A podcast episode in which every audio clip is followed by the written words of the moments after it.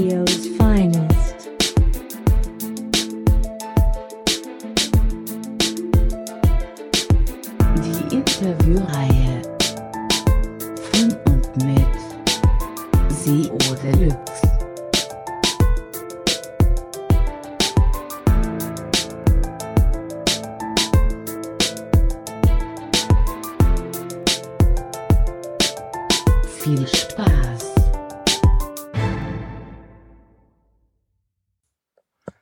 So, ihr Lieben, herzlich willkommen zur 23. Ausgabe von SEO's Finest von und mit Marcel Chakösi, aka SEO Deluxe. Die Ausgabe 23 ist mir eine ganz, ganz besondere Ausgabe natürlich, ja, worauf ich mich sehr gefreut habe. Nicht nur, weil ich wieder einen exorbitant tollen Gast hier heute im virtuellen Studio habe, sondern auch, weil die 23 ja quasi meine Glückszahl ist. Die 23 ja ist ja die, die Hackerzahl. Ich weiß gar nicht warum, aber irgendwo habe ich es mal gelesen.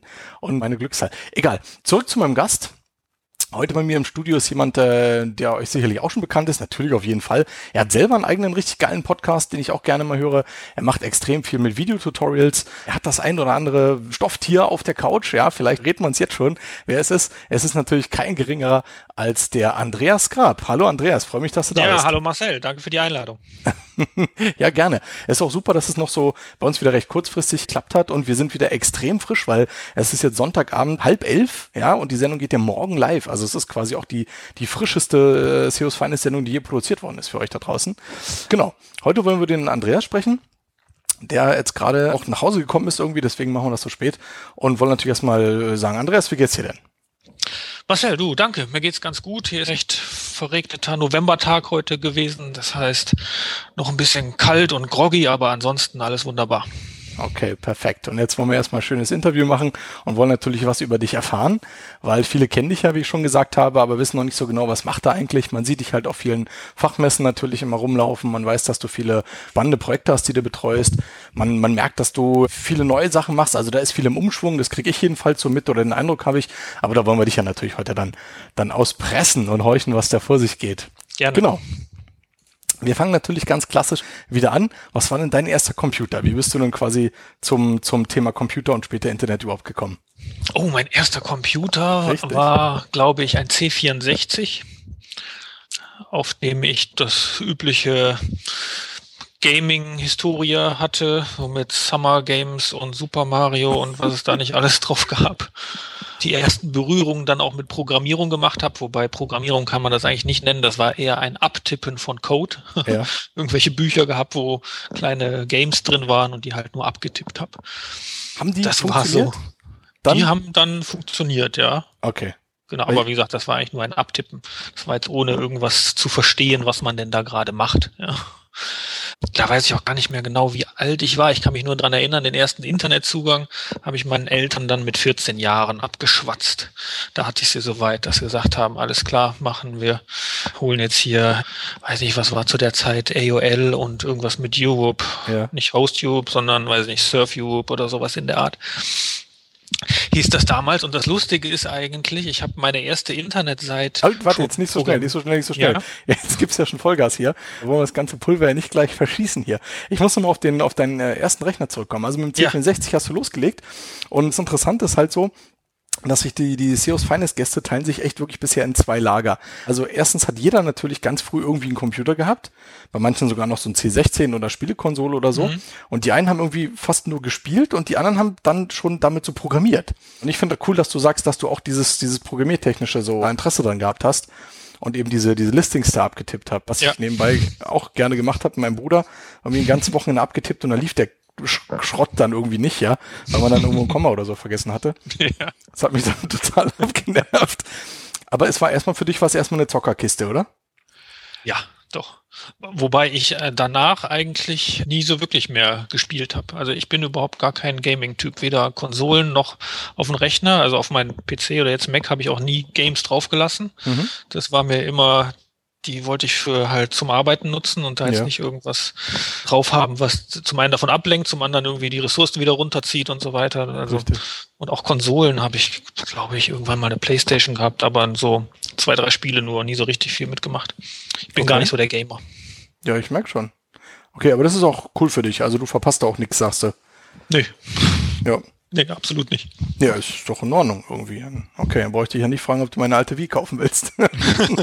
okay, ja cool. Und jetzt sagst du, du bist Internetanschluss von deinen Eltern abgeschwatzt, heißt deine Eltern selber hatten noch keinen? Also du hast es dann entdeckt und wolltest es haben, oder wie?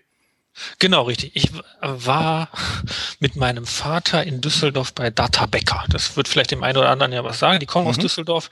Nächstes Jahr machen die ja dicht und hatten dort halt so einen, weiß nicht, Lagerverkauf oder sowas in der Art halt, wo sie ihre eigenen, ihre eigene Software und Bücher und sowas verkauft haben. Und ich habe zu der Zeit ganz gerne so gestalterisch was gemacht, weiß ich nicht, so Logo oder Visitenkarten und da gab's halt irgendwelche blöde Einsteiger-Software zu, die man halt von Data Becker so kennt. Und als wir dann da halt durchgegangen sind, habe ich ein Buch gesehen und da ging es um HTML-Programmierung. Und das hat mich halt interessiert und habe mir dieses Buch einfach mitgenommen und mich dann zu Hause hingesetzt, das Buch durchgelesen, durchgearbeitet und meine ersten Internetseiten damit schon erstellt, okay. ohne dass ich jemals im Internet gewesen bin. Das war noch bevor wir diesen Internetzugang hatten. Was für Seiten hast du da erstellt? Also war das quasi nur einfach ein paar, paar Test-Tabellenseiten, um den Code auszuprobieren oder hast du schon richtig ein Konzept gehabt? Nee, das war einfach nur Spaß an Gestaltung und Spaß dran, irgendein neues Medium auszuprobieren und kleine Programmierung auszuprobieren und einfach mal selber eine Internetseite zu machen. Da ging es gar nicht so sehr um den Inhalt davon. Ich weiß gar nicht mehr, was der Inhalt überhaupt war oder ob es überhaupt einen Inhalt gab einfach nur darum, sowas selber zu machen. Und wo ich mich noch schön dran erinnern kann, ist, dass ich mich dann gewundert habe, warum denn meine Bilder so lange laden, obwohl es ja alles auf meinem Rechner lag. Okay. Äh, bis ich dann halt, wie gesagt, da war ich irgendwie 13 oder 14, dann drauf gekommen bin, dass die Bilder halt mit 300 dpi abgespeichert waren und nicht mit 72 dpi. Also in Druckauflösung statt in Monitorauflösung. Richtig aber das, genau, das sind dann waren dann so meine ersten Schritte überhaupt mit HTML und dem ganzen Thema. Und danach kam dann irgendwann der Internetanschluss übers Modem und die Telefonleitung. und dann hast du die hast du alles hochgeladen quasi. Genau, dann habe ich es hochgeladen, ja. Ja, hört sich auf jeden Fall spannend an. Und das war quasi, was war das dann? HT3 noch oder, oder was? Oder, oder 1.0, was du da gelernt hast? Ich weiß hast? es nicht. Ich weiß es nicht. Okay. Also, dass Data Becker nächstes Jahr komplett zumacht, wusste ich aber auch noch gar nicht. Ach so, doch, gab es letztens Pressemitteilung, dass die, wie soll ich sagen, den Betrieb einstellen. Ja. Die haben ja auch SEO-technisch ein bisschen vorzugreifen, haben sie auch ein paar dubiose Tools entwickelt, die aber auch alle irgendwie so, ich sag jetzt mal an der Zielgruppe vorbei sind. Also mir jedenfalls, egal, passt schon. Aber da ja, halt viele cool. Einsteigersachen, ne? egal in welchen Bereichen, so halt auch SEO-mäßig. Da haben sie da, denke ich, halt irgendwie mit Sicherheit ihre Zielgruppe auch für gefunden. Ne? Ja. Jetzt natürlich nicht in dem Bereich, in dem wir uns da so beschäftigen mit richtig, dem Thema. Richtig, richtig. Ich hatte von Data Becker so ein cooles Programm, da kann ich mich erinnern, weil du sagst, dein, dein erstes war dieses HTML-Programm. Ich hatte so ein Raytracing-Programm nee, von, von Data Becker. Aber ich weiß nicht, ob das irgendwie schon für meinen PC war. Ich glaube schon, weil so Amiga-Software haben die gar nicht gemacht, oder? Nee. Puh, das ist machen, zu lange her, als dass ich da PC? so genaue Erinnerungen dran hätte. Egal. Und da hatte ich so Raytracing, ja, was mich ja total fasziniert hat. Also diese, diese Radgittermodelle, die man dann genau, so beleuchten ja, ja, kann. Ne? Noch, ja. Genau. Und dann hat er irgendwie, hat er irgendwie so 72 Stunden, hat dann so drei Tage gerechnet, da durfte mhm. dann nicht anfassen und dann kam halt irgendwie so eine Glaskugel raus, die dann geglänzt hat. Ja. da war ich, fand ich halt total awesome damals, ja. ja. Genau, Databäcker. Ja, okay, coole Sache. Das heißt, du hast einen Internetanschluss gehabt Jetzt sag mal nochmal, was für Webseiten hast du gemacht? Zu welchem Thema? Oder was, was war das dann? Diese Testseiten? Ich kann dir das Thema nicht mehr sagen. Ich glaube auch nicht, dass die irgendwie ein spezielles Thema hatten, sondern da ging es für mich, glaube ich, eher wirklich darum, das einfach mal auszuprobieren, ja, irgendwie klar. hübsch zu machen, ein paar Bilder reinzubauen. Ich habe mich früh mit irgendwelchen Programmen oder wie soll ich sagen, Interaktionen oder so auseinandergesetzt, die man noch ringsherum bauen kann. Das war zu der Zeit dann äh, Gästebücher. Ja? ja. Also jeder wollte ein Gästebuch haben. Ich habe dann rausgefunden, dass es bei AOL kann man sich kostenlos Gästebücher einrichten, wenn man AOL-Kunde ist. Und war aber ja nicht jeder AOL-Kunde und es gab keinen anderen großartigen Dienst, wo man sowas konnte. Und dann war eins der ersten Sachen, die ich gemacht habe, war zu sagen, bei mir bekommt man kostenlose Gästebücher. Und alles, was ich gemacht habe, war halt, ich selbst dann als AOL-Kunde zu der Zeit, habe dort halt für jeden, der mir eine E-Mail geschickt hat, dass er ein Gästebuch haben möchte, halt ein Gästebuch angelegt in meinem AOL-Account. Ja, okay. Also mit solchen Sachen habe ich mich da dann ganz früh beschäftigt. Ja, auch nicht verkehrt auf jeden Fall. Was, was hat dir das jetzt gebracht oder was war da die, die Intention dahinter? Du, da war ich 14 Jahre oder so und Okay. da hatte ich einfach nur Spaß daran. Das hat mir nicht wirklich etwas jetzt in, im monetären Sinn oder so gebracht Jo. oder Ja, passt schon. Ich meine, Ähm, warst du mit 14 halt schon Gästebuch-Provider, ist doch cool. ja, genau. Hört sich auf jeden Fall lustig an, finde ich, wenn er so, so ein Kiddie da sitzt und äh, dann quasi für die Leute die Gästebücher einrichtet. Das war Genau. halt auch so mit den, mit den, mit den ersten Webseiten war es ja so, man hat ja was gemacht und hatte dann so seinen E-Mail-Button und dann saß man ja vor seiner Webseite und, und, und keinen hat's ja interessiert, weil es wusste ja keiner, wo die ist, außer die, den zwei Freunden, denen man dann so die URL verraten hat von seiner Subdomain. Man selber wusste ja auch nicht wirklich, wer überhaupt drauf ist, bis auf diesen kleinen Counter, der dann da drauf war und grafisch Richtig. immer einen höher gezählt hat. Richtig. Ach, war schon eine schöne Zeit irgendwie, so richtig. Man, man vermisst schon ein bisschen. Aber wie gesagt, ich hatte auch irgendwie so wilde Subdomain-Geschichten und dann hatte ich da auch meine private Homepage, ja, wo man erzählt, was man so Tolles macht und, und keinen interessiert, weil auch keiner eben auch überhaupt einen Internetanschluss hatte, ja. Mhm, ja. Genau. Schon lustig. So, okay. Wie ging's dann weiter von da? Also da hast du ja quasi dann Loot äh, geleckt sozusagen, ja? Mhm. Ähm, Ich habe dann so mit 16 war das eigentlich das die erste wirkliche Internetseite gemacht, wo man sagen könnte, die hatte auch einen richtigen Sinn und Zweck. Das war Liste, wie Liste nur mit D geschrieben Mhm. und war ein ein Verzeichnis von Mailinglisten und Newsletter. Hat also zu der Zeit gab es ja viele Webkataloge. Also irgendwie Yahoo zum Beispiel war ja einer der größten Webkataloge. Mhm. Es gab aber halt keinen Katalog, in dem Mailinglisten und Newsletter verzeichnet waren. Das Okay. hört sich jetzt heute irgendwie ein bisschen blöd an. Da denkt man sich wie Mailinglisten und News. Mailingliste, was ist das überhaupt? Und Newsletter, warum sollte ich ein Verzeichnis von ganz vielen Werbenewslettern haben? Ja, das war damals ein bisschen anders. Damals waren solche Newsletter halt nicht so sehr Werbesachen, sondern wirklich Informations-Newsletter. Und Mailinglisten, du wirst du wahrscheinlich auch noch kennen, Mhm. man halt, ja, so kann man heute auch noch mit Google Groups oder so einrichten, also äh, Richtig. kleine Gruppen, der sich äh, Leute zusammenfassen, die einen gemeinsamen Interessensbereich haben und sich halt austauschen. Ich schicke eine E-Mail an diese E-Mail Mailingliste und die geht dann halt an alle diese Mitglieder. Und so, Ja, so okay. eine Art E-Mail-Chat unter einer Gruppe. Und es gab halt so verschiedensten Themen. Ne? Hund, Katze, Maus, aber natürlich auch viel Technisches, irgendwelche Programmierung, Webmaster-Geschichten und so weiter. Und dazu fehlt halt ein Verzeichnis und deshalb habe ich da ein Verzeichnis aufgebaut. Konnte natürlich, müssen mir nicht leisten, Domain dafür zu kaufen, den Webspace zu mieten, weil Mhm. ich kann mich noch daran erinnern, eine Domain kostete 250 Mark im Jahr, eine DE-Domain. Ja. Der Webspace, was der kostete, weiß ich nicht mehr. Also brauchte ich einen Sponsor dann habe ich einfach die Schlund und Partner AG angeschrieben. Mhm. Die sind später irgendwann von 1 und 1 aufgekauft worden. Und da habe ich da auch mit dem Andreas Geiger, das ist dann auch ein spätiger, späterer Vorstand von der 1 und 1 Internet AG gewesen, mit dem halt ausgehandelt, dass der mein, mein Liste.de halt kostenlos bei sich hostet und einfach einen kleinen Werbebutton mit auf die Seite kommt. Okay. Also schon richtig einen coolen Deal gemacht damals, nicht schlecht. Genau, weil ich hatte ja kein Budget ne, als Schüler und das Ding dann halt online gestellt und naja, ich kann dir nicht sagen, wie viele Zugriffe das damals waren, weiß ich nicht mehr. Es waren halt schon einige Mailinglisten, einige Newsletter drin, wurden immer neue angemeldet und habe dann sogar zwei Kaufangebote dafür bekommen Mhm. für die Seite und zwar einmal vom Horizont Verlag und einmal von der Zeit aus Hamburg. Und dann habe ich es an die Zeit aus Hamburg dann verkauft mit 16 oder 17 war ich dann. Okay. Genau, das war so mein erstes schönes Erfolgserlebnis zu sagen, ich mache eine Internetseite und kann die halt auch noch für ein paar tausend Euro dann verkaufen und habe ein sehr Richtig. schönes Taschengeld als 16-, 17-Jähriger. Ich wollte gerade sagen, es hat offensichtlich nicht dazu gereicht, dich gleich zur Ruhe zu setzen, weil sonst hättest du danach nicht noch spannende Projekte gemacht. Aber auf jeden Fall schon eine tolle Sache. Nee, es war dann eher so Startkapital für die danach kommende GmbH. Okay. Jetzt muss man noch mal schauen. Ich, ich gucke hier gerade, wo du wohnst. Du wohnst in Willig. In Willig, das ist in Nordrhein-Westfalen, in der Nähe von Ja. Düsseldorf. Ah ja, da bist du unterwegs. Kommst aber aus Krefeld. Geboren bin ich in Krefeld, ja. So, so. dass wir das hier auch mal gleich angesprochen haben, wo du da quasi deinen Wirkungsbereich hast. Und dein, dein Firmenname, der heutige Firmenname, und das ist ja auch quasi dein, dein ich sag mal so SEO-Name, Spitzname, keine Ahnung, was ist ja Angron. Ja? Genau, das ist die Angron GmbH. Ja. Genau, wo Angron steht für Andreas Grab Online, ganz kreativ.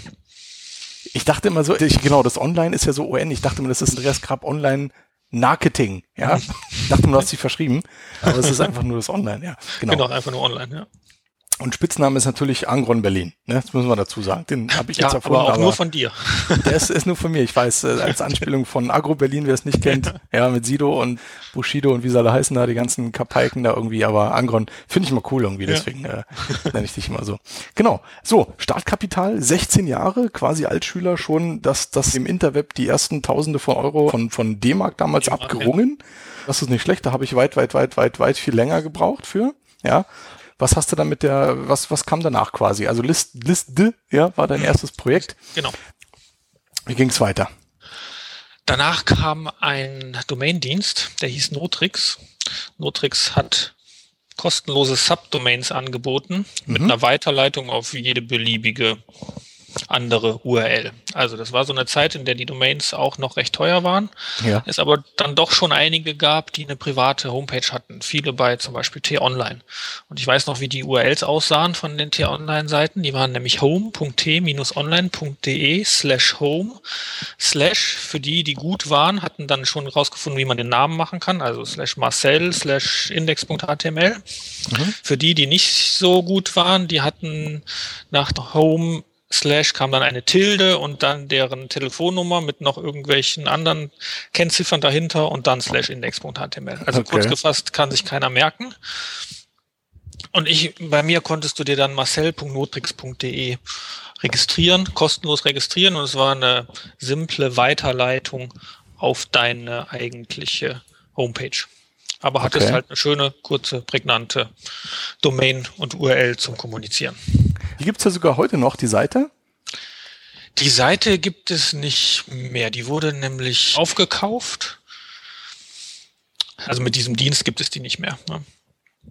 Genau. Die habe ich irgendwann mal wieder in die Finger gekriegt und einfach was draufgeschmissen. Ja. Aber eher so aus nostalgischen Gründen. Also das hat nichts mit dem zu tun, was es, was es damals war.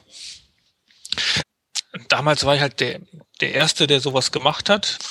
Ich glaube, mittlerweile ist einer so, DEVU ist einer dieser größeren, die da in dem Mhm. Bereich halt jetzt noch was machen. Ne? Also ich war halt damals damit der Erste, damit natürlich äh, Marktführer auch, klar, weil war anfangs ja noch keiner.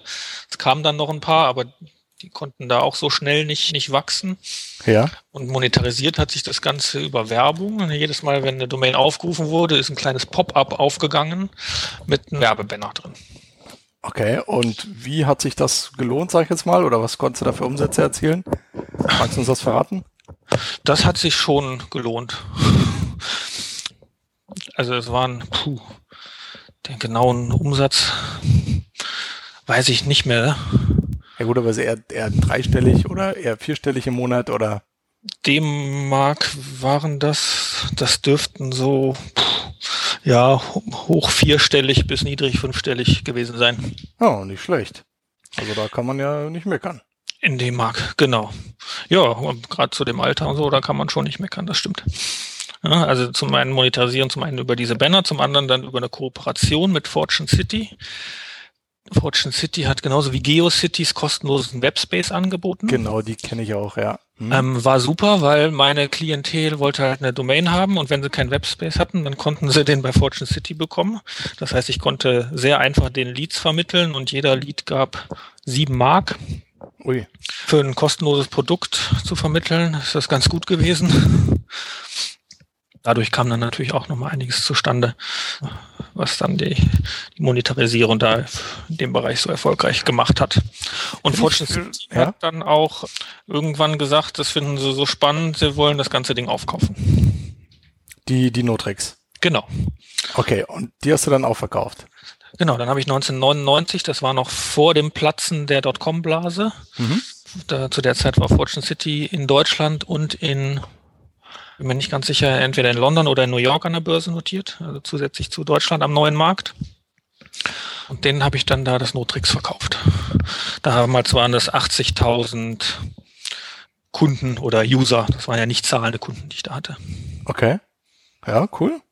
Also man muss sagen, spannende Sachen. Also auch echt extrem anders als das, was ich bisher von anderen Leuten ähm, gehört habe, die einfach so eigene Projekte gelauncht haben, im Sinne von, keine Ahnung, irgendwelche anderen, sag ich mal, Infoseiten oder so. Aber mhm. du bist der, der wirklich diese, diese Gästebücher, Subdomain, finde ich geil. Also ist halt mal was ganz anderes. Genau, Und, Dienste, ja. Ja. Klasse. SEO hat für, zu der Zeit für mich da noch gar keine Rolle gespielt. Das denke ich, das denke ich. Ja. Wie hast du die Sachen eigentlich beworben? Jetzt gerade diese Nottricks, also ging das dann von alleine rum oder hast du aktiv schon ein bisschen Werbung irgendwie gemacht? Nee, das war komplett viral. Würde man da jetzt zu sagen. Mhm. Äh, nee, gar keine Werbung. Das ist einfach nur, ist halt ein Dienst gewesen, gerade ist das Notrix, wo es zu der Zeit wirklich einen Bedarf nachgab. Und das hat sich sehr schrumm gesprochen, dadurch, dass dann halt auch einige größere, wie zum Beispiel lustigerweise der Randolph, hat mit seinem wie hieß nochmal, jetzt komme ich gerade nicht auf den Namen von seiner großen alten Seite. Das Gulliboard. Genau, ja. von Gulli. Der hat anfangs äh, Gulli ja auch über verschiedene Domains beworben und betrieben und seine Hauptdomain war eigentlich die gulli.notrix.de. Ja. Okay. Und allein dadurch, dass halt auch größere Seiten das benutzt haben, haben sich halt auch welche angeschaut, was ist denn Notrix überhaupt und sind dann darüber halt drauf gekommen, was es denn dort so gibt. Da kann ich dir noch einige Stories zu erzählen. das hört sich gut an. Die Frage ist, sind die alle für die Öffentlichkeit bestimmt? Also es haben sich nicht nur liebe, nette Menschen da Domains geholt. Ja? Also der Randolph ist noch einer der lieben, netten Menschen gewesen. Ja. Aber es waren beispielsweise, also ich habe häufiger mal Post und Fax von der Polizei gehabt. Einer hat sogar tatsächlich die Domain dazu benutzt, um auf eine Seite weiterzuleiten, auf der er Drogen verkauft. Okay das Krasseste, was passiert ist, ist, dass eines Tages die Polizei mit einem Durchsuchungsschluss vor meiner Haustür stand, beziehungsweise vor meinem Büro stand. Mhm. Und zwar so wie in einem schlechten Film war das. Ne? Also wirklich, dass auf einmal, also ich habe zu der Zeit noch zu Hause gewohnt. Ja. Und die Domain war, glaube ich, noch auf die auf die Privatadresse angemeldet. Und dann rief meine Mutter im Büro an und sagt, du, hier war gerade die Polizei, die wollten hier eine Hausdurchsuchung machen, ich habe die mal zu dir ins Büro geschickt. Ich sage, ja, danke, Mama. Ja, krass. Nett von dir. Ja, und dann auf einmal standen die im Büro und sagten hier, keiner verlässt mehr den Raum. Er hatte noch zwei Mitarbeiter da. Und jetzt durchsuchen wir hier, können Sie, wenn Sie wollen, einen Anwalt anrufen. Alles klar, rufe ich einen Anwalt an. Ne? Also zum Glück hatte ich schon mal Kontakt zu einem Anwalt zu der Zeit. Angerufen, mit der Sekretärin gesprochen, die sagt, ja, der ist gerade in einem Gespräch. Er sagt, ja, ist schlecht, weil ich habe ja gerade die Polizei vor mir stehen mit einem Durchsuchungsbeschluss. Und meinte, mhm. ja, einen Moment. Ja, dauerte keine 20 Sekunden, war der am Telefon und sagte zu mir, fragte er als erstes, können die mithören? Nein. Okay, dann stelle ich Ihnen jetzt ein paar Fragen und Sie antworten mir nur mit Ja oder Nein. Also wirklich wie im schlechten Film kam ich mir. Ja. Naja, gut, Ende vom Lied. Ich will jetzt nicht die ganze Story erzählen, das ist wahrscheinlich auch zu langweilig. Also wir haben halt alle Rechner beschlagnahmt, mir netterweise ein Notebook dagelassen, weil das gerade irgendwie ein oder zwei Wochen alt war, haben nicht gesagt, worum es geht, haben sich an einen, an die Rechner da schon dran gesetzt, hatten irgendwelche Spezialisten kommen lassen und gesagt, ah, da, ich habe schon das erste gefunden. Eine nicht lizenzierte WinZip-Version. Ja, super. Mhm. Also es ging halt um Raubkopien ja, und um jemanden, der über eine Notrix-Subdomain Raubkopien vertrieben hat. Okay. Das Merkwürdige war nur, dass wirklich in deren Akten sogar drin stand, dass das Notrix allein eine Weiterleitung, eine Durchleitung, glaube ich, stand da drin, ist. Und es eigentlich schon klar war, dass das jetzt gar nichts mit mir zu tun hat oder mit der Domain oder mit dem Unternehmen. War denen aber egal. Die haben einfach alle Rechner mitgenommen, hatten die für ein ja. paar Wochen, haben alle Akten mitgenommen, auf denen auch nur das Wort Notrix stand. Ja, das war nicht ganz so lustig. Okay, was ist da jetzt dann rausgekommen letztendlich? Ja, nichts ist dabei rausgekommen. Das ist rausgekommen, ja. dass irgendwie ein paar Anwaltsschreiben, ein paar tausend Mark Kosten für mich, Ausfall vom Betrieb für drei Wochen oder so und es noch nicht mal eine Entschuldigung oder so gab. Jetzt muss man dazu sagen, du bist ja, also wann waren das? Kannst du da nochmal das Datum, also wie alt warst du oder in welchem Jahr war das? Das wird 1999 gewesen sein. Da war ich irgendwie 18 oder 19. Okay. Also da warst du ja schon noch, schon noch relativ jung dann quasi. Mhm. Und was mich jetzt aber wundert, gerade bei im Jahr 99 oder so, dass da überhaupt die Polizei sich mit sowas auch beschäftigt hat oder dass die auch mit Spezialisten da angekommen sind. Ich meine, sowas interessiert doch, keine Ahnung, hat die doch damals gar nicht so interessiert, glaube ich. Ja, das waren, naja, äh, da schon. Also das waren die IT-Spezialisten aus Mhm. dem nächsten Ort. Ja. Okay. Wie gesagt, die haben halt gesagt, äh, sie haben hier schon eine nicht lizenzierte WinZip-Version gefunden. Also das war alles, was die gefunden Und, haben. und wie sind die drauf Raubkopien. gekommen?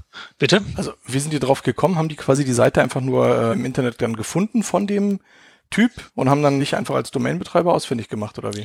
Genau, über die DENIC halt einfach nur nach dem Hus wohl wahrscheinlich nachgeguckt, wer ist der Inhaber der Domain. Ja. Und dann ähm, sind sie zu mir gekommen. Ja. Jetzt war die Rechtslage natürlich 99 auch noch komplett ja unklar, weil oh Internet und so ja. Mhm. Ähm, wie ist es denn heute? Würdest du die Notrix heute noch so haben in der Form, hättest du dann eine Mitstörerhaftung, würde ich sagen, oder? Ja, da bin ich ja kein Anwalt und kann da keine Auskunft zugeben. Hab mich seitdem jetzt auch speziell mit dem Fall natürlich nicht mehr so sehr beschäftigt. Also das, Ja. da würde ich mich jetzt zu weit aus dem Fenster lehnen, zu sehr Okay, dann spekulieren, die wenn ich Frage da was mal- zu sagen würde. Stell ich die Frage mal anders. Also als die Leute die Subdomains quasi angelegt haben, hast du die auch immer rübergeguckt oder hast du Nee. ging das automatisch? Automatisch. Okay. Würdest du heute sagen, ah, hätte ich mir die mal alle angeguckt und hätte dann Nö. sowas entsprechend dann auch abgeschaltet oder? Nee.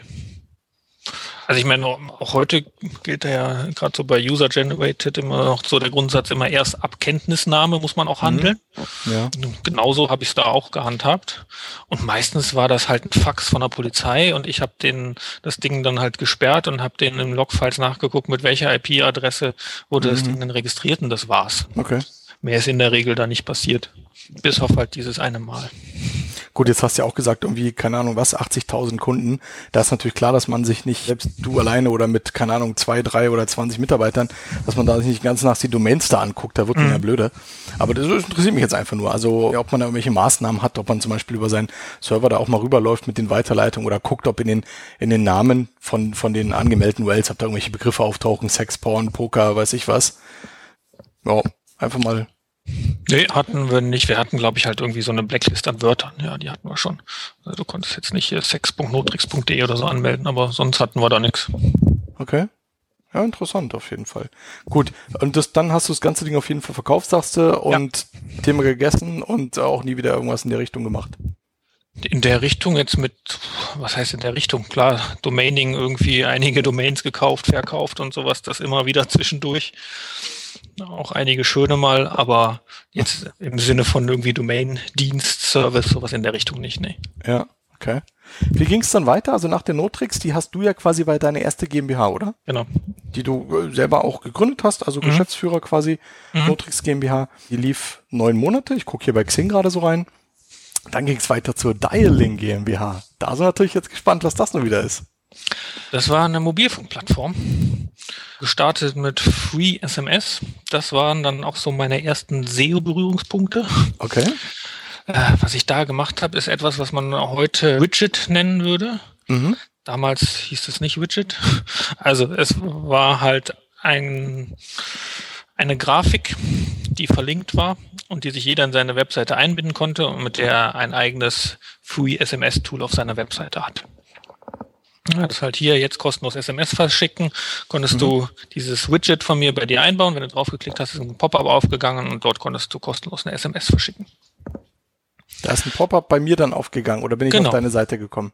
Nee, nee, das ist ein Pop-up bei dir aufgegangen. Das war Hm, natürlich okay. dann meine Seite und äh, da wurde halt Werbung von mir drin eingeblendet und später Na auch eine. Registrierung gewesen. Aber so für den unbedarften Benutzer, der hat jetzt nicht gesehen, dass er da auf einer anderen Seite ist. Ja. Okay. Und das lief ja auch, ne? Weil Free SMS habe ich damals auch benutzt, ja. Kann ich mich auch noch dran erinnern. Ja, das lief ziemlich gut, ja. Also was heißt lief ziemlich gut im Sinne von wurde ziemlich viel benutzt. Und einfach nur über die äh, Reichweite, die ich da dann aufgebaut habe, bin ich dann natürlich auch geschaut, wie es zu monetarisieren ist. Halt auf der einen Seite über Werbung, auf der anderen Seite dann aber natürlich auch über Mehrwertdienste im Bereich Mobilfunk. Hört sich schön an. Ja. Im Endeffekt sind es Logos und Klingeltöne, ja, die Okay. dann da halt auch verkauft wurden über 0190 Nummern. Damals war das ja so der Micropayment-Dienst, die Micropayment-Wahl Nummer eins. Also es gab keine Abos oder ähnliches wie bei Yamba, aber Logos und Klingeltöne gab es. Was ist aus der Eilen GmbH quasi geworden dann? Ein Ja, Jahr, elf Monate sich hier. Die habe ich auch verkauft an die Victor Vox AG aus Krefeld, Mobilfunk-Service-Provider, die mittlerweile zur Drillisch AG gehören, Mhm. die auch börsennotiert sind. Die haben das ganze Ding auch verkauft. Okay, man, du hast ja eine Firma nach der anderen vercheckt hier, ist ja Wahnsinn. Mhm. So, dann geht's auch gleich weiter, weil nach der Dialing, nachdem du die verkauft hast, an Victorvox bist du zu Victorvox auch gewechselt. Genau, ein Teil des Deals war halt, dass meine Mitarbeiter mit übernommen werden und war halt auch, dass ich noch ein Jahr lang dort das Nutrix, äh, nicht Nutrix, sag ich schon, das Dialing halt mit Mhm. integrieren musste und dort weiter aufbauen sollte. Okay. Also, jetzt muss ich kurz fragen, du warst dann vorher selbstständig und dann warst du wieder Angestellter.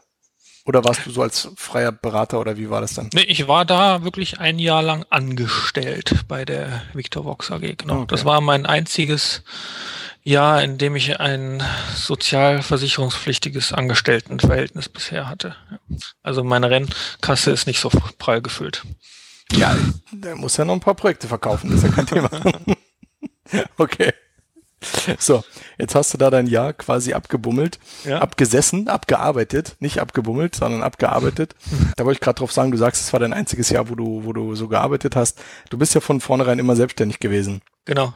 Wie war denn das, ein Jahr angestellt zu sein? Das war natürlich erstmal eine neue Erfahrung. Zum einen, weil ich ja viel mehr Mitarbeiter als vorher hatte.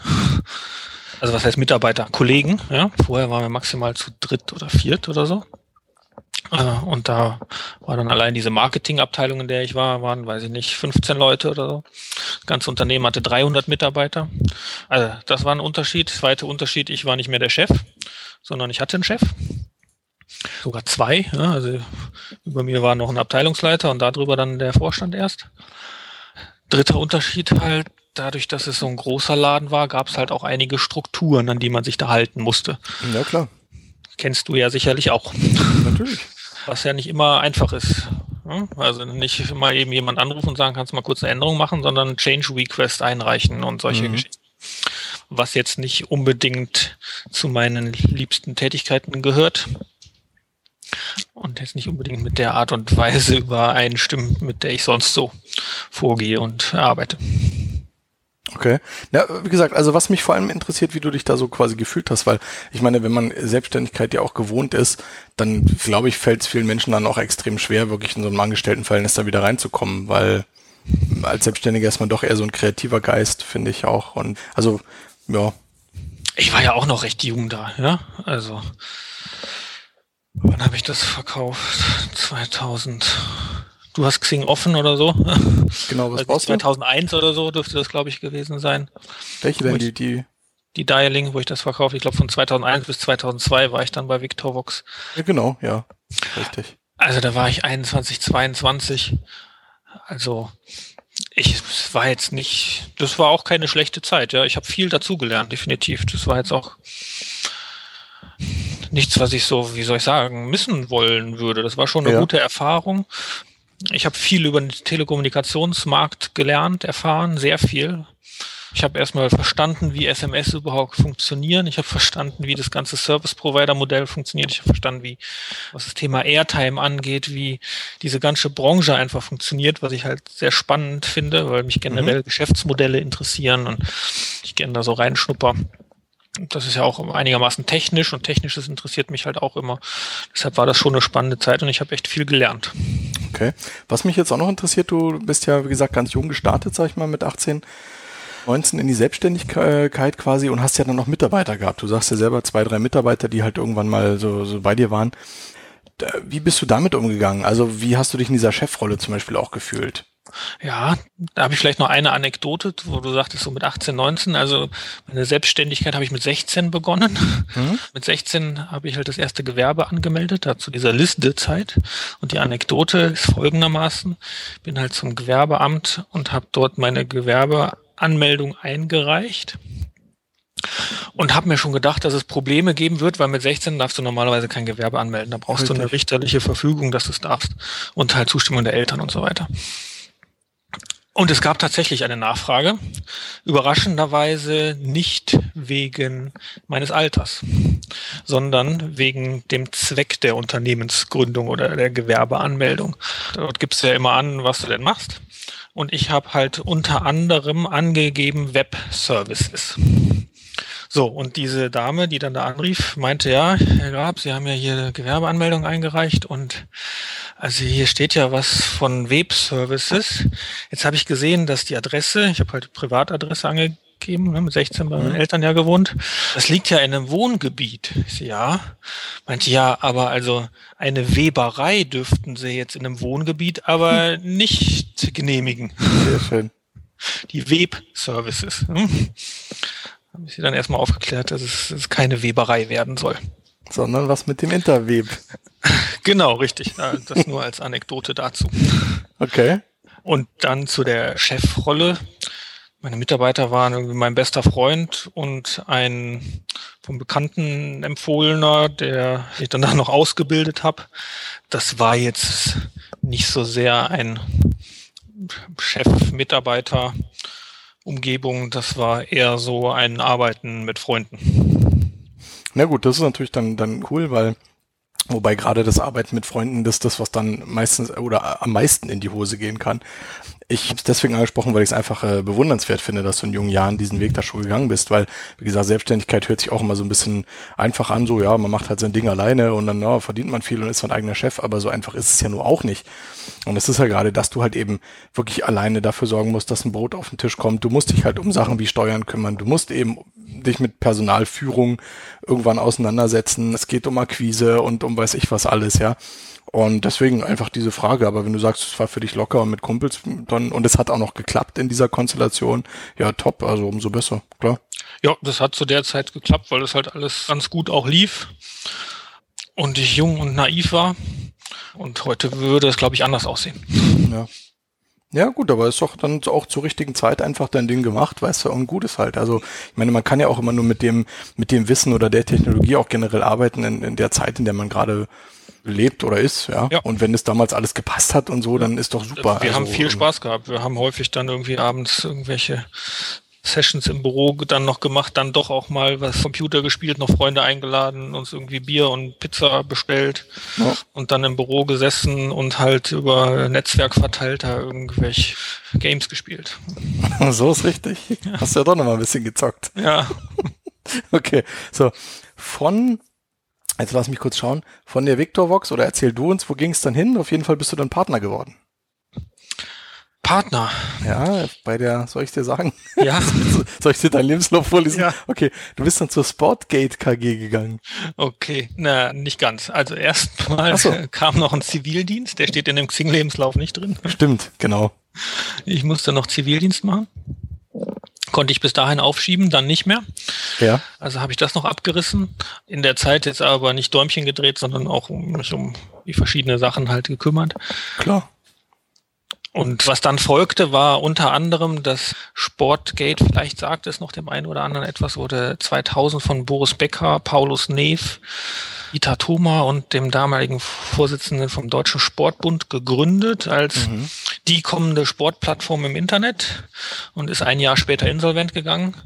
Und da Okay. habe ich dann 2003 aus der Insolvenzmasse die Marken- und Domainrechte rausgekauft und dann selbst Sportgate wieder aufleben lassen. Nach sowas hast du aktiv echt gesucht, ja, was, was so ausläuft. Ja, klar. War auch nicht das Einzige, was ich an, äh, an Marken oder Domains an, aus Insolvenzmassen rausgekauft habe. Oder Mhm.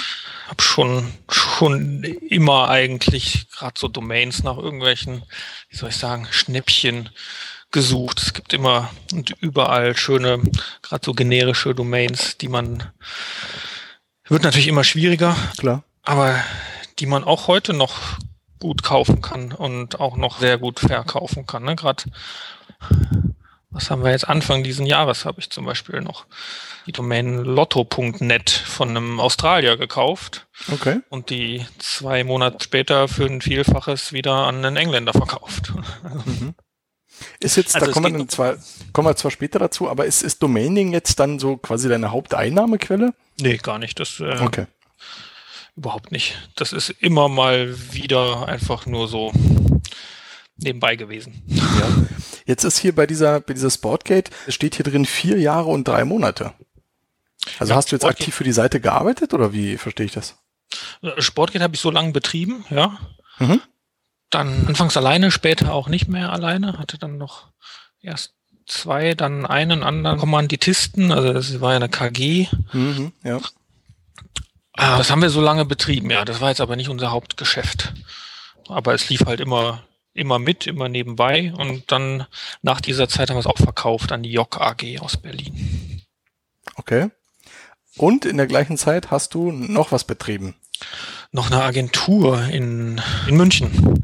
Eine Online-Marketing-Agentur, die wir da aufgebaut haben. Da bin ich mit einem Partner zusammengegangen und wir- haben halt unsere beiden Geschäft, äh, das war jemand, den ich noch aus meiner Victorvox-Zeit kannte, da zusammengearbeitet habe, haben wir einfach zusammengelegt, unsere Kunden zusammengeschmissen und dann da gemeinsam Agentur aufgebaut.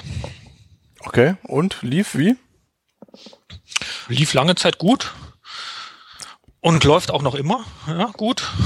Hört sich jetzt so an, als lief lange Zeit gut und dann gar, gar nicht mehr. Nee, läuft noch immer. Ich bin halt nach den drei Jahren wieder zurück in die Heimat gegangen, weil wir haben gesagt, als wir zusammenge uns zusammengetan haben, das macht am meisten Sinn, das an einem Ort zu machen. Ja. Und da war der kleinere Weg eigentlich für mich nach München zu ziehen, als für ihn jetzt in meine Richtung zu ziehen. Und das habe ich auch gemacht. Und in diesen drei Jahren in München habe ich halt geheiratet und auch zwei Kinder bekommen. Ja, Mai. Da wurde dann der, das Heimweh wurde halt mit der Zeit immer größer, sodass äh, dann halt mit meiner Frau beschlossen habe, irgendwann, dass wir doch wieder zurück in die Heimat gehen wollen. Ähm. äh, hast du deine Frau in München kennengelernt quasi, oder? Nee, die habe ich mitgebracht nach München. Ach so, okay. Alles klar. Ja. Ja, aber trotzdem. Ich hoffe, du hast trotzdem eine wunderschöne Zeit hier in München verbracht. Ja, natürlich. Tolle Stadt, tolles Umfeld, hohe Lebensqualität. Also schon schön da. Cool. So ist richtig. So, genau. Jetzt äh, kommen wir zum ganz spannenden Teil, natürlich, auf jeden Fall. Ach so, weil ich noch fragen wollte, bei der Agentur, was habt ihr denn eigentlich agenturtechnisch angeboten überhaupt? Was war denn da das Kerngeschäft? Wir haben Performance Marketing angeboten, das heißt, äh, es war größtenteils SEO, SEA und Affiliate bei uns. Schwerpunkt schon auf dem SEO-Bereich. Was wir aber auch gemacht haben, war aus der Not heraus für unsere Kunden dann die Webseiten gebaut, Ja. weil wir doch immer wieder einige Kunden haben, hatten, die halt noch keine Webseite hatten oder aber die einfach nicht vermarktbar war. Und wir aber auch keinen Partner gefunden haben, der das so umsetzt, wie wir uns das vorstellen würden. Und deshalb hatten wir das dann auch noch mit, mit angeboten.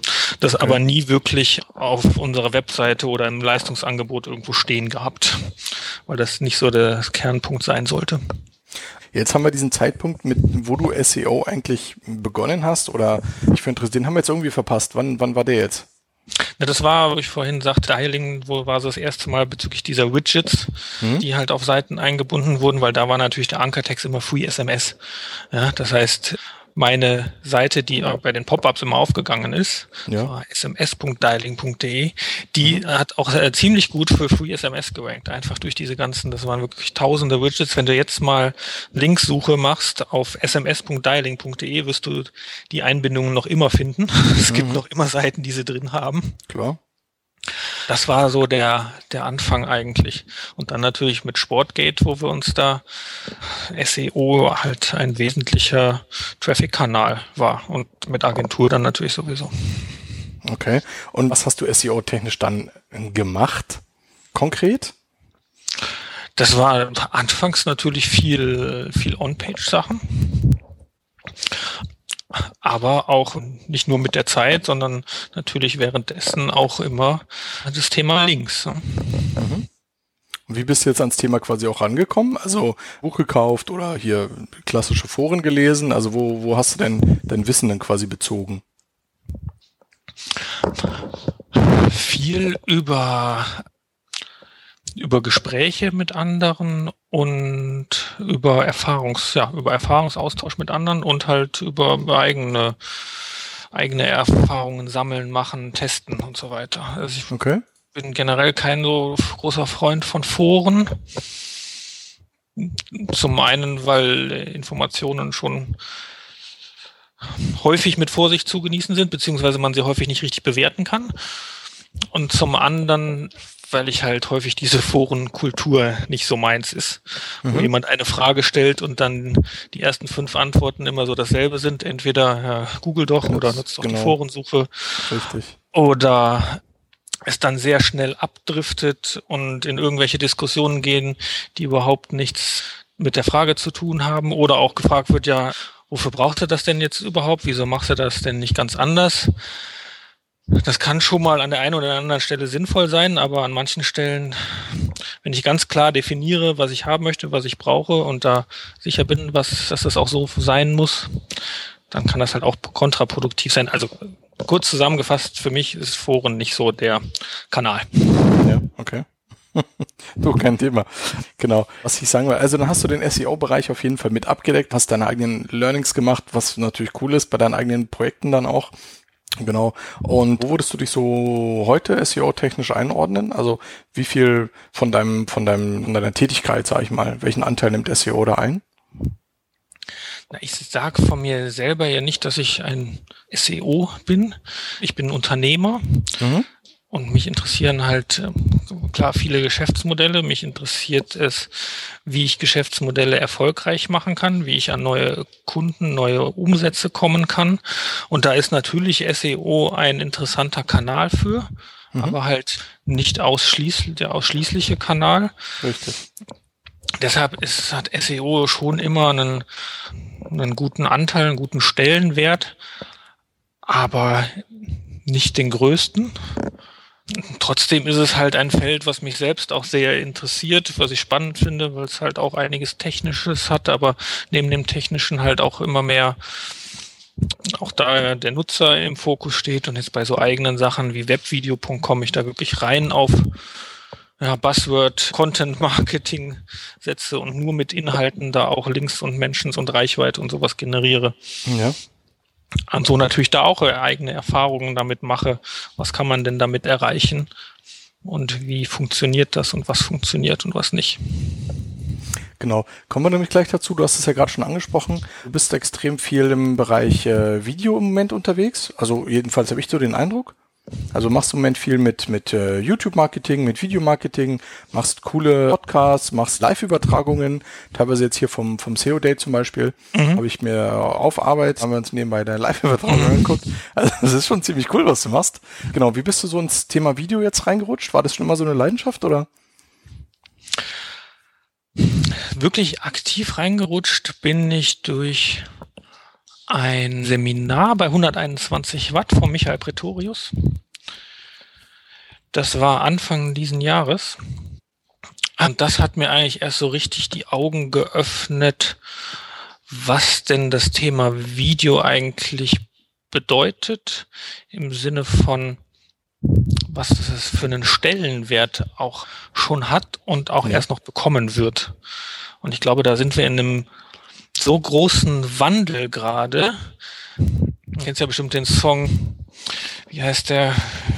TV Kills a Radio Star oder so ähnlich. Mhm. Nee, nee Ja. ja doch. Ich glaube, dass halt der, der Killer fürs TV ist halt Online-Video. Ja. Okay. Und Ja, es gibt Leute, die behaupten äh, genau das Gegenteil, aber so ist es, jeder erzählt da immer natürlich was anderes. Also Video ist auf jeden Fall das Ding, wo du dich jetzt reinfuchst, weil du das Potenzial einfach siehst. Also Video ist äh, generell, denke ich, ein Medium, was eine Reichweite hat, die noch sehr unterschätzt wird, Mhm. die aber schon da ist. Also man nehme alleine YouTube als zweitgrößte Suchmaschine der Welt. Wie sehr wird über das Thema SEO für Google gesprochen? Mhm. Und wie sehr wird über das Thema SEO für YouTube gesprochen? Und da denk mal an Konferenzen, Ja. Da habe ich jetzt ganz lange überhaupt gar nichts zum Thema YouTube gesehen. Jetzt gerade mit dem Christian Tembrick auf dem SEO Day, so eins der ersten Male, dass da überhaupt das Thema YouTube auch überhaupt mal Erwähnung findet. Und es ist die zweitgrößte Suchmaschine. Ja. ja. da ist eher mal was über Bing oder so gesagt worden, aber nicht über YouTube. Okay. Das mal nur so als Augenmerk. Oder dass gerade so Jugendliche viele gar kein Fernsehen mehr gucken, sondern nur noch YouTube konsumieren. Dass ein YTT eine Reichweite hat und wo sie mit Wetten das mithalten können. Das sind alles solche Merkmale, Indizien, die mir sagen, dass da ein ganz großes Ding gerade entsteht, das auch schon sehr groß ist, aber von wenigen wahrgenommen wird, auch was Werbespendings und so weiter angeht. Man kann im Moment noch sehr günstig auch auf YouTube werben. Das wird sich, mhm. denke ich, demnächst auch ändern. Und ich glaube, es wird noch, immer noch viel, viel mehr in diese Richtung passieren. Es gibt jetzt die ersten Preise, die 1 Live Krone nominiert jetzt auch schon YouTuber, sie bekommen eine immer größere Reichweite, auch eine Medienpräsenz, halt auch im Fernsehen äh, eine Medienpräsenz. Die ersten Serien sind nicht mehr übers Fernsehen ausgestrahlt worden. Hier vom Kevin Spacey, das ist zum Beispiel House of Cards, wollte keinen Fernsehsender haben, ist über Netflix dann ausgestrahlt worden. Und Netflix gehört für mich auch so in dieses Videothema. Es ist ja nicht immer nur YouTube, ja. sondern generell dieses Online-Internet-Videothema. Okay also äh, du merkst schon, habe mich da schon sehr intensiv mit beschäftigt. Auch so diese Live-Übertragung. Jeder kann ein Fernsehsender mit einer Live-Übertragung sein. Ja? Ich habe mein Smartphone und kann mit dem Smartphone von unterwegs eine Live-Übertragung machen. Ne? Ich bin auf der Konferenz, auf dem SEO Day, habe einen Laptop mit, habe eine Kamera mit und übertrage einfach live die Vorträge. Und zwar in einer HD-Qualität und ich kann die Folien mit reinspielen, was du da gesehen hast. Das war schon natürlich keine TV-Qualität, aber ich weiß nicht, wie fandest du's? Also, also ich muss sagen, ich fand's extrem cool. Also wir haben ja mehrere Rechner im Büro, äh, mehrere Monitore, Rechner sowieso, und da haben wir es halt auf einem laufen lassen, haben nebenbei gearbeitet und haben uns dann quasi so die Panels so angehört durch diese Live-Übertragung. Und wie du schon sagst, ich fand's total geil, dass halt zwischendurch immer auf die Folien geswitcht worden ist. Dann konnten wir ein bisschen schauen, dann hat man wieder die Speaker gesehen, dann hat man ziemlich oft ein Porträtfoto gesehen. Also es war schon cool eigentlich. Mein Porträtfoto, okay, ja, das hatte man dann nur gesehen, wenn die Internetverbindung gerade nicht so gut war. Richtig, genau. dann wurde das immer eingeblendet. Ja. Wir haben gedacht, das wird automatisch so ausgesteuert, dass quasi der Sender dann auch immer gezeigt wird. Ach so, nee. okay, gut. Also dann haben wir wahrscheinlich dann eine scheiß Verbindung gehabt. Ah, auf jeden Fall haben wir ziemlich auf dein, dein sympathisches Foto gesehen. Ja, Und die ähm, Vorträge waren ziemlich cool. Und also vielen Dank auch nochmal dafür, dass du, dass du dir die Mühe gemacht hast, das alles reinzustreamen. Ja. Genau, also war, fand ich schon ziemlich, äh, fand ich schon ziemlich beeindruckend halt, da wir eben selber nicht vor Ort waren, also mein Kollege ja. und ich, war das für uns einfach eine gute Informationsquelle, dass man so mit, mit, mit einem Ohr auf jeden Fall einfach mal horchen konnte, ob das Thema spannend war oder nicht. Das war super, ja. ja. Genau wo jetzt beim Thema Video auch sind, uns läuft so ein bisschen die Zeit davon, wie es immer mhm. so ist bei SEOs Finest. Äh, deswegen muss ich jetzt hier ein bisschen noch Gas geben, weil wir haben noch so viele spannende Sachen, die ich, die ich mit dem Andreas ansprechen wollte. Ja. Da du jetzt so viele coole Videosachen machst, wollen wir natürlich auch auf deinen, deinen Podcast natürlich auch nochmal zu sprechen kommen, die Webschorle. Ja, sehr bekannt, ja cool, viele Themen. Wie ist die Webschorle entstanden? Magst du uns darüber noch was erzählen? Die Webschorle ist letztes Jahr im Juni, Juli entstanden ich habe mich mir auch schon lange mit dem Thema SEO beschäftigt, bin tätig gewesen. Ich bin aber nie so sehr in die SEO-Öffentlichkeit gegangen. Das wollte ich da zu dem Zeitpunkt ändern und auch ein bisschen sichtbarer werden. Habe mir überlegt, wie kann ich das machen. Podcast, nettes Format, gab es aber schon jede Menge.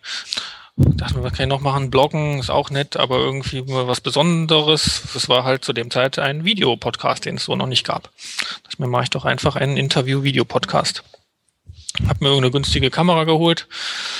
War dann auf so einem, in Darmstadt auf dem Stammtisch und hab halt den Frank angesprochen, ob wir nicht einfach mal ein Video, ein Interview machen. Und der hat sich darauf eingelassen, ohne dass er genau wusste, was auf ihn zukommt, was ich da sehr nett von ihm fand. Ich wusste es auch noch nicht, was auf mich zukommt. Und wir haben da, ich glaube, eine Dreiviertelstunde Interview gemacht. Habe dann natürlich schon gemerkt, dass das ein bisschen lang ist, gerade für solche Videogeschichten, aber so ist das Ganze halt entstanden. Dann habe ich halt mit vielen Leuten da Interviews gemacht. Jetzt mittlerweile die letzten zwei Webschulen waren nicht mehr dieses Interviewformat, sondern bin dazu übergegangen, so eine Live-Übertragung, Hangout on Air zu machen, in so einer Art mhm. Mini-Konferenzformat, wo ich drei Speaker da habe, die jeweils einen Vortrag von so zehn Minuten ungefähr halten. Habe da mittlerweile auch T3N als Medienpartner. Das heißt, das wird über den T3N-Kanal von YouTube auch gestreamt. das ist das, was so zur Webscholle zu sagen ist. Ja. Vielleicht ist noch zu sagen, dass es halt leider immer auch so ein zeitliches Thema ist und im Moment doch gerade arg leidet. Weil meine Prioritäten da gerade halt auf ein paar geschäftlichen Sachen sind und da jetzt nicht so die Zeit frei ist, um den Podcast groß weiterzubringen. Also es gibt keine, keine festen Sendezeiten, sondern du produzierst so eine Sendung, wann du halt Zeit hast quasi. Genau, richtig. Ja gut, dann ist es halt so, meine Güte, also ist auch kein Thema. Es ist ja auch kostenlos, also ist ja nicht so, dass es jetzt irgendwie, keine Ahnung, die Leute dann ein Abo abgeschlossen haben und da Riesengeld für bezahlen. Von daher finde ich das ganz entspannt. Nee, also bei mir halt so aktuell Zeit eher hinfließt, ist zum einen dieses webvideo.com Videothema. Äh, zum anderen habe ich jetzt meinen meinen Blog unter angron.de einfach alles gelöscht, was drauf war. 301 Weiterleitung auf die Startseite gemacht und mir gesagt, ich will jetzt nochmal neu machen. Hintergrund ist, da habe ich vielleicht jedes halbe Jahr mal was geschrieben zu unterschiedlichsten Themen, waren jetzt nicht wirklich irgendwie eine Struktur oder ein Plan drin. Es war jetzt auch nichts Weltbewegendes oder wo man sagt, das müsste jetzt unbedingt auch noch weiter online bestehen. Das möchte ich jetzt ändern. Da jetzt den ersten Artikel draufgestellt. Das ist Content Marketing à la Goethe, wo ich einfach zehn Tipps, zehn Stichworte zum Thema Content Marketing gebe, an die man sich da halten sollte, um erfolgreich zu sein, die etwas erkläre und jedes dieser, dieser zehn Punkte halt durch ein Zitat von Johann Wolfgang von Goethe untermauer. Um damit zu zeigen, Content Marketing ist jetzt nichts Neues, wird gerade etwas gehypt, aber gibt es eigentlich schon seit Jahrhunderten und wurde Ja. auch damals schon betrieben sozusagen, nur hieß es anders. Ja. Okay. Ich habe es nämlich was? gesehen, weil ich habe ja von deine Seiten auch durchgeklickt so. Wir hatten auch im Vorgespräch äh, drüber geredet, das ist mir eben auch aufgefallen, weil ich kannte, kannte die alte Angron-Seite noch. Ich fand die Bilder immer ganz cool oben, die, die Teaser-Bilder. Und jetzt auf einmal ist alles weg und nur noch ein einziger Artikel drauf. Ich war ein bisschen äh, irritiert, ja, wenn, wenn nicht gar schockiert, ja. Und genau, ich, hast du eine Sidebar da irgendwie gehabt? Waren da Links drin? Habe ich da, ist jetzt mein Link weg oder was ist da los? Nee, war keine mehr drin. Okay, nein, finde ich aber cool. Und du sagst, du hast die alten Artikel alle 301 auf die Startseite. Ja, Wow. Also das finde ich mutig, weil macht ja auch keiner, aber man will ja Content dann auch nicht hergeben. Aber wenn du sagst, du machst da quasi einen Neustart, in dem Sinne, okay. Nee, für mich ist da, liegt da jetzt auch gar nicht das SEO so sehr im Vordergrund, sondern einfach das Konzeptionelle liegt im. Vordergrund. Und das passt da einfach für mich nicht mehr dazu. Und von der Ausrichtung her, die ich da gerne machen möchte, passt das nicht mehr dazu. Wie gesagt, vorher war es auch ein wildes Rumborium. Und jetzt habe ich halt einen genauen Plan, was ich machen möchte. Werde da jetzt auch sehr regelmäßig, wenn es klappt, jede Woche was Neues veröffentlichen und halt nicht irgendwas, sondern schon auch etwas mit Mehrwert. Wenn man sich den Artikel anschaut, da ist auch noch eine Präsentation drin, die bei Slideshare gehostet ist. Ist wirklich ein sehr aufwendiger Artikel auch. Und so in dem Stil soll es da jetzt nach Möglichkeit wöchentlich was geben. Sehr schön. Sehr schön. Das hört sich auf jeden Fall gut an. Also Leute, bitte gleich wieder neu abonnieren, angron.de, wer es noch nicht kennt oder keine Ahnung, lange nicht mehr drauf war, auf jeden Fall reinschauen. Wir sind gespannt, was der Andreas da spannende Sachen dann äh, in den Genau, nächsten am besten Tagen. den Newsletter abonnieren, wenn ich mal kurz Werbepause machen darf. Klar, ähm, da gibt's nämlich nochmal fünf Online-Marketing-Tipps. Nicht nur SEO, ich weiß gar nicht, ob ein SEO-Tipp dabei ist, es sind halt einfach Online-Marketing-Tipps, ein paar kreativere Ansätze, bisschen was nicht so der Standard. Ich denke, da ist bestimmt für jeden was dabei. Die gibt's halt in dem Newsletter und natürlich kommt darüber dann auch immer die Info über einen neuen Blogartikel. Mhm. Hab mich auch gerade schon angemeldet. Super. Also da bin ich natürlich sofort dabei. Finde ich cool. Jetzt kommen wir natürlich zu einem Projekt, das müssen wir auf jeden Fall noch nennen, sonst fehlt hier was. Wir hatten vorhin das lustige Beispiel mit den Web-Services, ja, und du hast dann aber Jahre später doch noch so etwas wie Web-Services gemacht.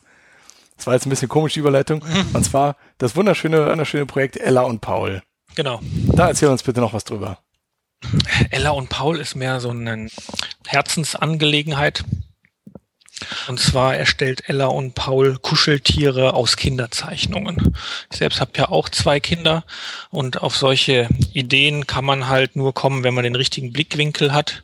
Und zwar in dem Fall halt jetzt den Blickwinkel aus Richtung der Eltern oder von mir halt Blickwinkel als Vater. Wenn man das nicht hätte, würde man auf so etwas nie kommen. Also Mhm. bei uns kann halt jeder ein Bild, eine Kinderzeichnung einschicken und wir erstellen aus dieser einen Kinderzeichnung handgefertigt mit geprüften Materialien, so dass man das dem Kindern bedenkenlos geben kann, ein Kuscheltier. Und was wir da für Feedback bekommen, ist einfach phänomenal. Sowohl presseseitig, war schon in einigen TV-Sendern, in Dutzenden Frauenmagazinen, in hunderten Tageszeitungen, hatten TV-Teams bei uns schon im Büro, die da kleine Dokumentationen drüber gemacht haben. Ja. Von den Kunden, die da wirklich begeistert von sind, was wir da so hören, wie die Kinder das aufnehmen. Und das ist einfach ein schönes Thema. Es ist jetzt nichts, um reich zu werden, sondern es ist einfach ein, ein Herzensthema. Das, ich finde es einfach so äh, sympathisch, weil es einfach klar mit Kindern und ist super und ich finde es einfach, das ist ein total geiles Projekt. Genau und schön, dass es auch wirklich geklappt hat und auch so schön angelaufen ist. Ich habe es ja vom vom Start auch wirklich mitbekommen, habe auch gedacht, ist da jetzt ein Markt? Keine Ahnung. Aber es ist ja auch nicht gerade günstig, sag ich mal, Nee. sich da ein Stofftier machen zu lassen. Aber super geil. Also die Idee ist toll und wie gesagt, mich freut's total, dass es einfach so gut angelaufen ist. Ja, sehr schön, ganz tolles Projekt. Ja, danke. Klasse. Betreust du es jetzt quasi noch, wer steckt nochmal dahinter? Du betreust es als, und du bist quasi der Chef und du hast so Näherinnen, die das machen, ne? Die irgendwo Genau, sitzen? operativ hier betreut das meine Frau. Die Mhm. kümmert sich um Projektmanagement, kümmert sich um Kunden und kümmert sich darum, dass die Pakete ankommen und so weiter. Und wir haben in, aktuell in Litauen Näherinnen, die dort in Heimarbeit die Kuscheltiere nähen. Das sind alles professionelle Näherinnen, die das da wirklich sehr kreativ, sehr schön, sehr gewissenhaft alles machen. Was auch echt super ist, ist halt die, die Webseite. Ist halt total klasse, weil die einfach so übersichtlich ist und so strukturiert, so schön gemacht. Also wie gesagt, ein ganz tolles Projekt. Finde ich absolut klasse, ja. Dankeschön. Und deswegen, da müssen wir natürlich drüber sprechen. Das ist ja, ist ja super Ja. wichtig. Ella und Paul. Wie bist du nochmal auf den Namen gekommen? Mir hast du das schon mal verraten auf der Campix, aber vielleicht nochmal für die, für die Zuhörer. Der Name ist nicht hergeleitet von meinen Kindern. Er ist, hat auch keine tiefere Bedeutung, um ehrlich zu sein. Hintergrund war ein Name, den man in, nicht nur in Deutschland, sondern auch in vielen anderen Ländern gut aussprechen kann, gut verstehen kann.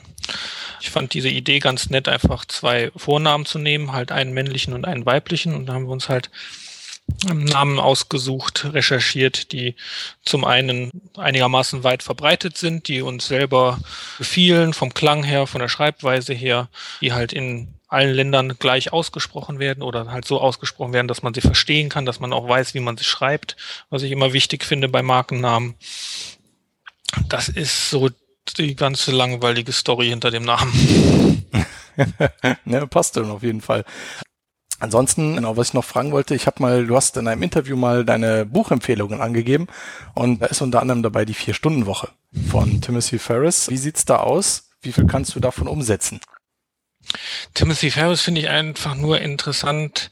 Also für mich ist das Buch zu amerikanisch geschrieben, aber ich habe halt einige Sachen daraus mitgenommen für mich. Ich denke, man kann das für sich selber nicht alles als bare Münze nehmen, sondern man muss so seine Sachen da rausziehen. Ich habe beispielsweise die Informationsdiät für mich rausgenommen. Ne, er schreibt ja, er liest keine Zeitung. Das Einzige, was er an Zeitungen sieht, ist, wenn er über die Straße läuft, am Kiosk vorbeikommt und was er da auf den Titelseiten sieht. Ne, Ich habe das halt zum Anlass genommen, mich von jedem Newsletter abzumelden. Ich habe es zum Anlass genommen, meinen RSS-Reader auszumisten, mittlerweile den auch komplett einzustellen und generell meine ganze News-Konsumierung erheblich runterzufahren, wirklich erheblich.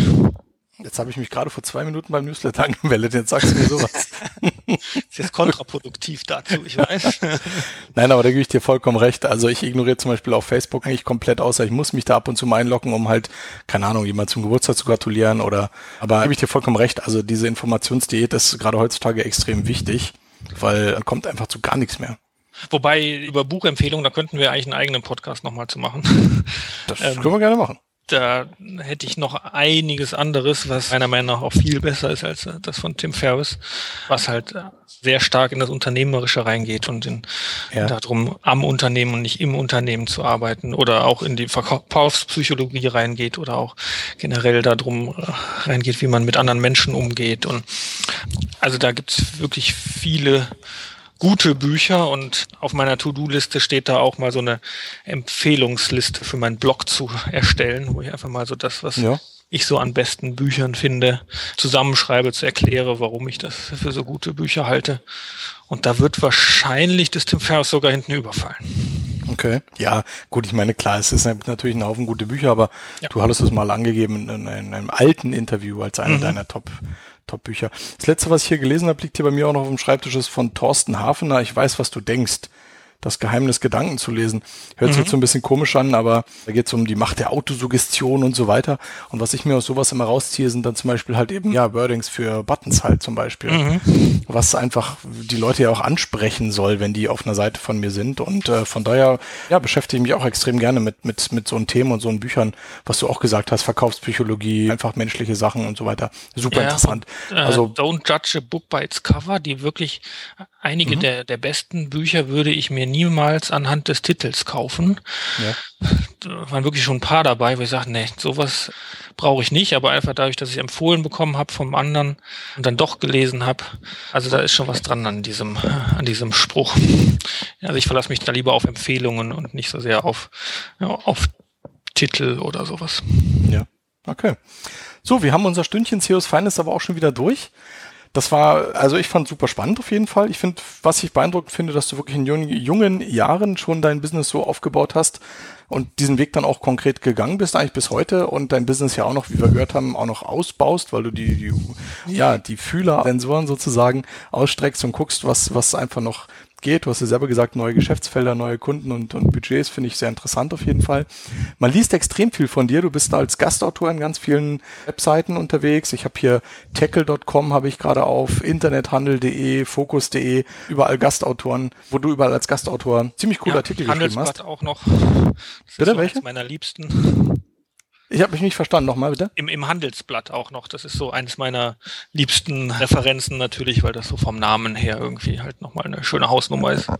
Klar, auf jeden Fall, natürlich. Also da stolper ich auch immer wieder über deinen Namen und äh, das finde ich, finde ich toll, dass du da auf jeden Fall so, so präsent bist, auf jeden Fall. Ich bin sehr gespannt, was in deinem Blog uns noch erwartet in nächster Zeit. Bin gespannt auf den, den Newsletter mit den Tipps, den ich jetzt hoffentlich gleich kriege. Genau, das war eigentlich schon wieder die Stunde CEOs Finest. Heute mit äh, Andreas Grab, Angron. Ich hoffe, es hat euch äh, genauso Spaß gemacht. Äh, mir, wir haben coole Sachen erfahren, auf jeden Fall. Ich fand es sehr interessant. Und ja, an dieser Stelle möchte ich mich dann aber auch schon wieder verabschieden, damit wir unser Stündchen nicht zu sehr überziehen. Und irgendwann muss auch einfach mal Schluss sein, auch wenn man natürlich echt noch zwei oder drei Stunden reden könnte. Das ist überhaupt gar keine Frage. Genau, ich äh, freue mich natürlich wie immer auf Kommentare, Feedback von euch. Verbesserungsvorschläge, Kritik, wenn es denn sein muss, Ideen, kein Thema, alles bitte rein in die Kommentare.